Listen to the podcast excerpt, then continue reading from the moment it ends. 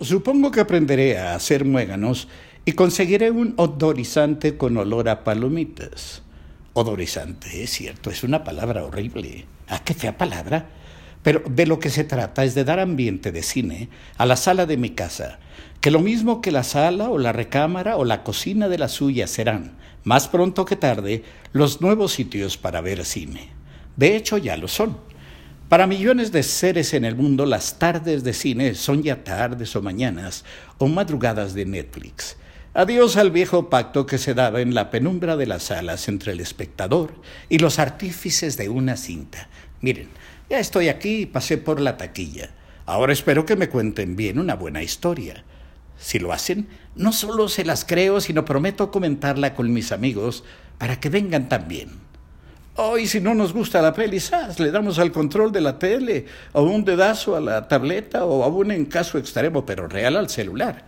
Y elegimos entre decenas de pelis, todo fácil, rápido, sin necesidad de salir a las difíciles y peligrosas, atestadas calles del atestado y maravilloso mundo en que vivimos. Menú a la carta, pero ¿se imaginan ver lo que el viento se llevó en una tablet?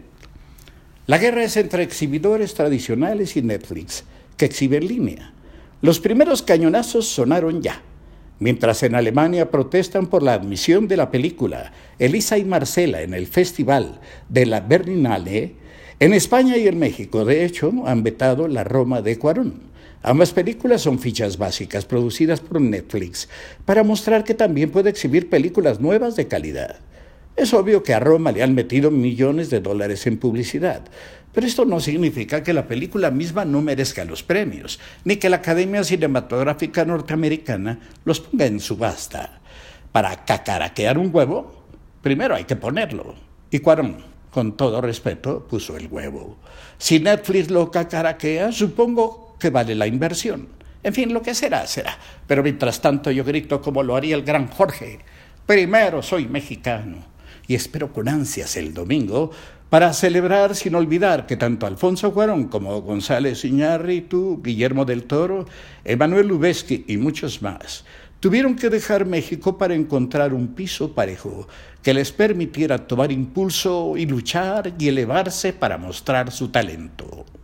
Ah, y a propósito de algún día, hablando de luchas, no está por demás recordar que hace algunos años, no muchos por cierto, la industria cinematográfica mexicana, agonizante, tuvo que ser salvada por Santo, el enmascarado de plata, quien gracias a la popularidad de sus películas le dio oxígeno a la producción y conservó abiertos los mercados en Centro y Sudamérica, que eran y son vitales para nuestro cine.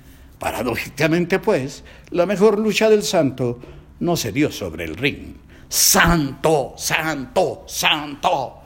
Parón, parón, parón.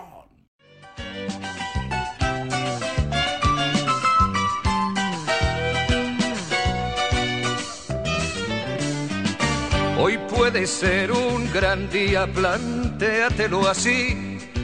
Aprovechar lo que pase de largo depende en parte de ti. Dale el día libre a la experiencia para comenzar y recíbelo como si fuera fiesta de guardar.